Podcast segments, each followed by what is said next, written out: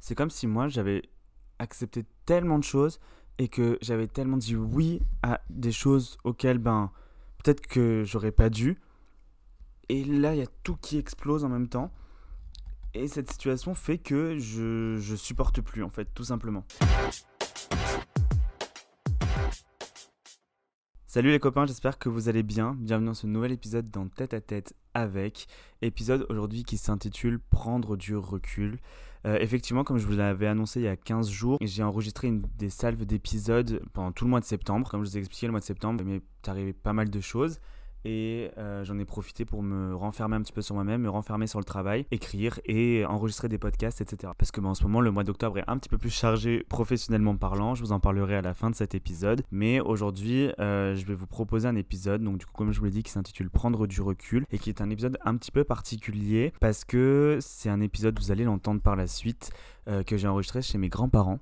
Euh, dans le sud-ouest de la France parce que je suis parti euh, m'exiler quelques jours là-bas suite à pas mal d'événements qui ont fait que j'avais besoin au final de prendre du recul. Et c'est un épisode très clairement, alors je pense que de tous les épisodes que j'ai pu enregistrer, c'est celui qui m'a fait le plus mal à enregistrer parce qu'au final je me suis rendu compte de beaucoup de choses et au final, c'est peut-être celui aussi qui m'a fait le plus de bien, parce que j'ai le plus chialé dans celui-ci.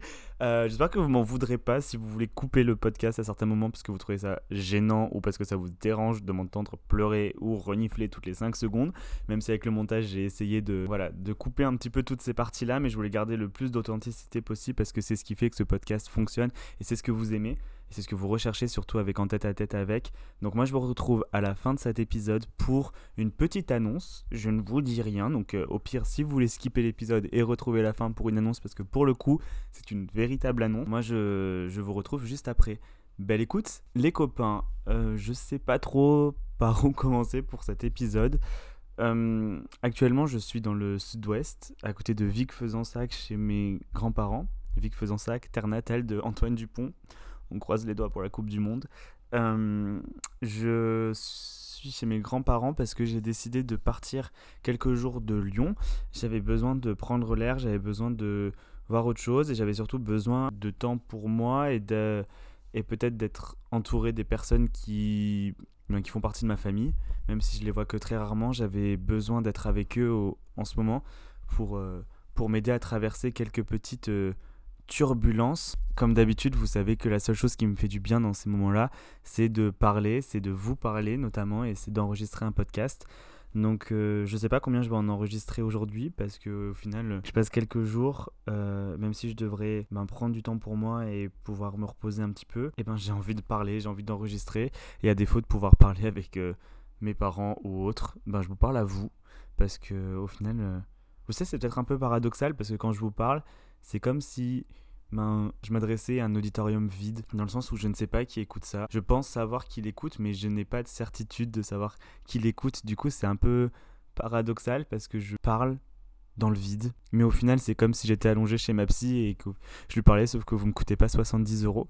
Donc merci. Par où commencer? Euh, Cette semaine, il arrivé pas mal de choses qui ont un petit peu fait vaciller plein de choses dans ma vie et plein de certitudes et plein de toute la stabilité que j'avais récemment. Tout est parti en un claquement de doigts. Euh, pour vous expliquer, pour tout vous expliquer, ce qui s'est passé, c'est que j'ai perdu une relation amicale très importante pour moi euh, à cause de visions différentes, de, du respect sans doute et d'autres choses j'ai perdu quelque chose qui j'ai perdu ou je suis en train de perdre, je ne sais pas, euh, quelque chose qui m'est très cher à Lyon.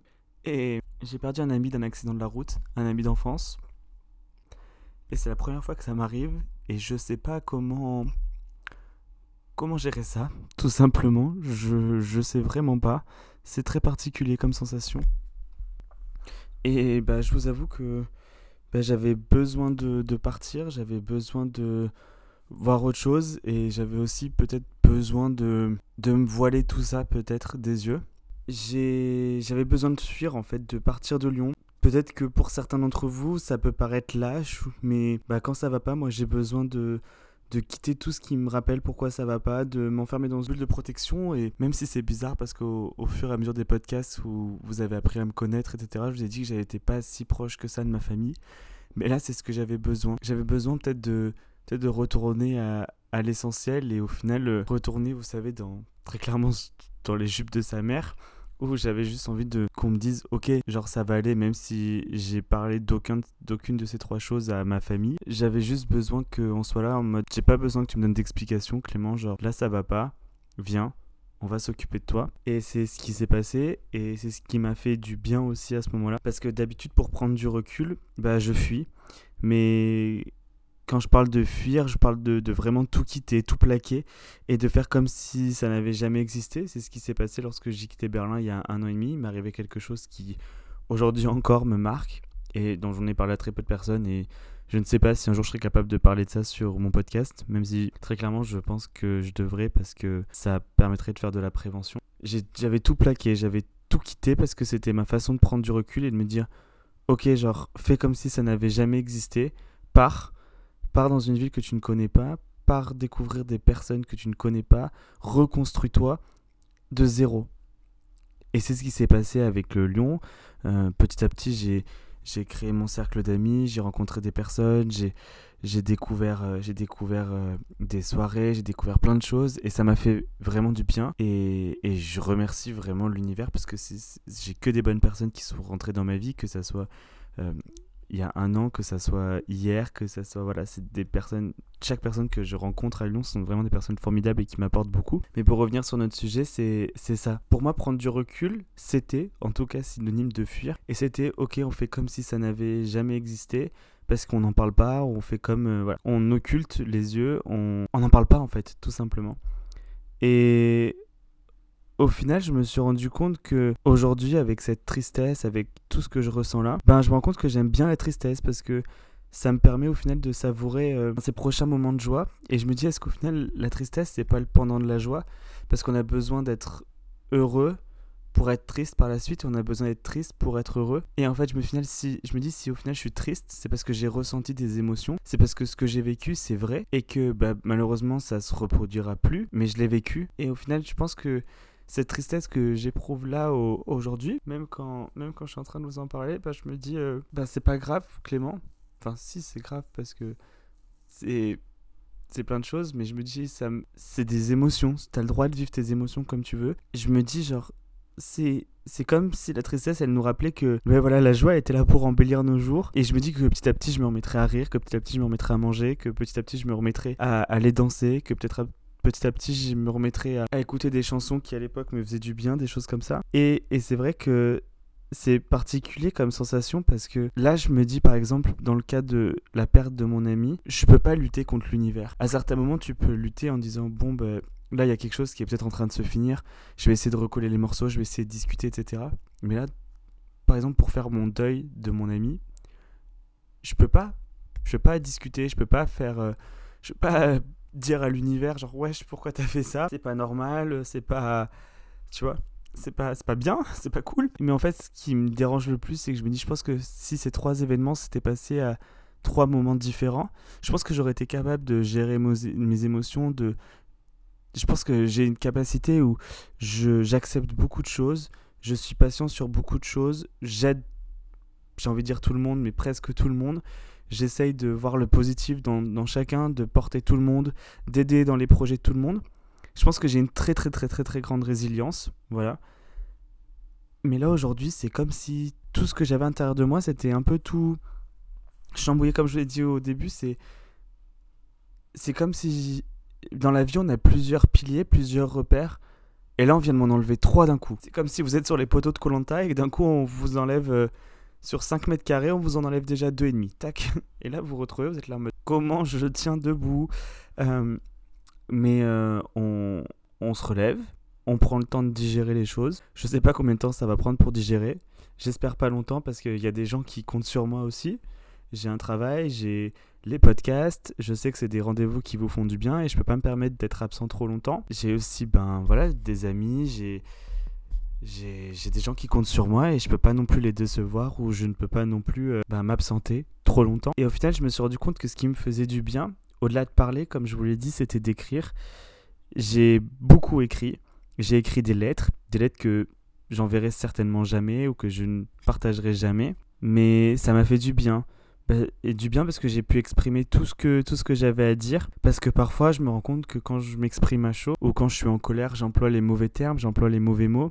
Et au final, les gens qui ne devraient pas payer pour ceux, pour ceux qui m'ont blessé, en fait. Et je me rends compte que c'est encore un point sur lequel je dois travailler. Alors peut-être que c'est de l'immaturité, peut-être que c'est du manque de confiance, peut-être que je je suis pas bon pour les gens. Je ne sais pas. En ce moment, je me pose beaucoup de questions. J'aimerais savoir parfois ce que et j'en discutais l'autre jour. Je pense que mon un de mes red flags, c'est que j'aimerais savoir ce que je peux apporter dans la vie des gens. En fait, je sais même pas si c'est un red flag. Des fois, je me dis quand je rencontre quelqu'un ou que je discute avec quelqu'un, juste une soirée par exemple, je me dis est-ce que par mes mots, par euh, mon discours, peut-être par ma présence, j'ai pu, j'ai pu apporter quelque chose à cette personne? Et des fois, c'est c'est paradoxal parce que je me dis ah, peut-être qu'à force de vouloir sauver tout le monde, bah, j'ai peut-être peur moi de me sauver. Et, j'ai peut-être peur euh, un moment de me dire euh, ouais Clément t'as as beaucoup de trauma quand même, hein. t'as beaucoup de choses qui qui bah, qui t'empêchent parfois d'avancer. Et c'est je pense aussi pour ça que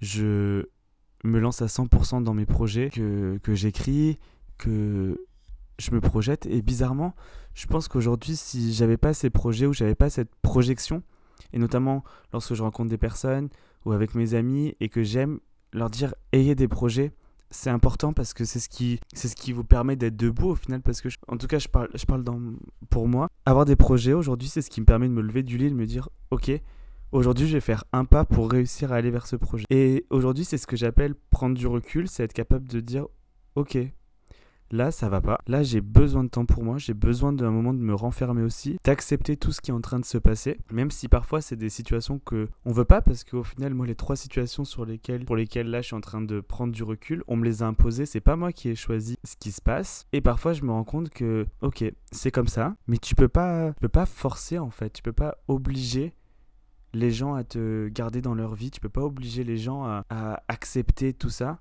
Et parfois, ben, tu dois juste laisser faire les choses. Et ça, c'est un gros, gros, gros, gros, gros, gros truc que j'ai. C'est que je ne sais pas lâcher prise. Je suis tout le temps dans le contrôle. Je suis tout le temps dans.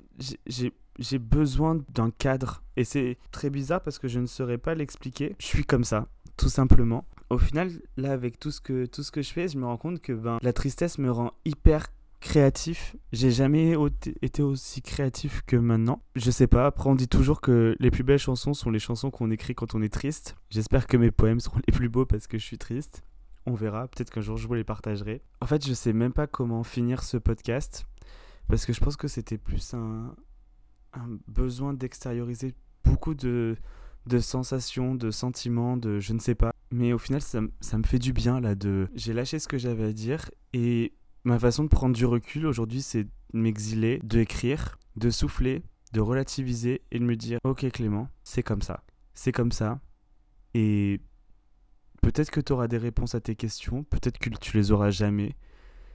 Peut-être que l'univers t'a envoyé ces épreuves entre guillemets pour que tu puisses aussi grandir. Et voilà, tout simplement. Ok les copains, J'espère que cet épisode vous a plu. C'est assez particulier de vous récupérer comme ça, parce que normalement il y avait une fin qui était prévue dans cet épisode, mais comme je vous l'ai dit au début, je vous retrouve pour euh, vous annoncer un projet. Euh, ce projet, c'est que En tête à tête avec va devenir grand frère, parce que dans quelques semaines arrivera un second podcast qui s'appelle En cœur à cœur avec. En cœur à cœur avec, euh, c'est un podcast euh, d'échanges, d'entretiens, de discussions où euh, tous les 15 jours, donc il y aura une semaine en tête à tête avec et une semaine en cœur à cœur avec, donc oui, je ne vais pas dormir, hein. très clairement.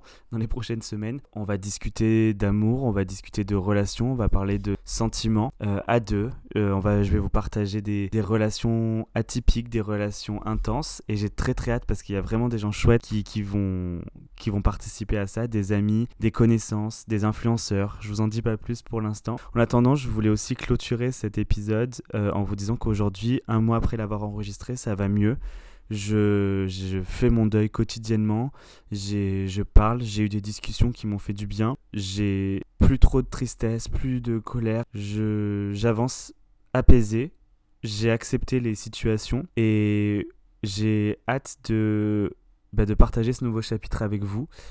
Et voilà, je vous embrasse très très très très fort. Merci encore pour euh, les écoutes du podcast d'il y a 15 jours. On a encore fait un classement. Merci pour tous vos messages d'anniversaire. Moi, je vous retrouve très vite pour un nouvel épisode. Prenez bien soin de vous, mais le plus important, prenez bien soin des autres. Bonne nuit si vous écoutez ce podcast avant de vous coucher. Bonne soirée si vous écoutez ce podcast en soirée. Bonne journée si vous écoutez ce podcast en journée. Je vous embrasse très très fort. C'était Clément Rago. Bisous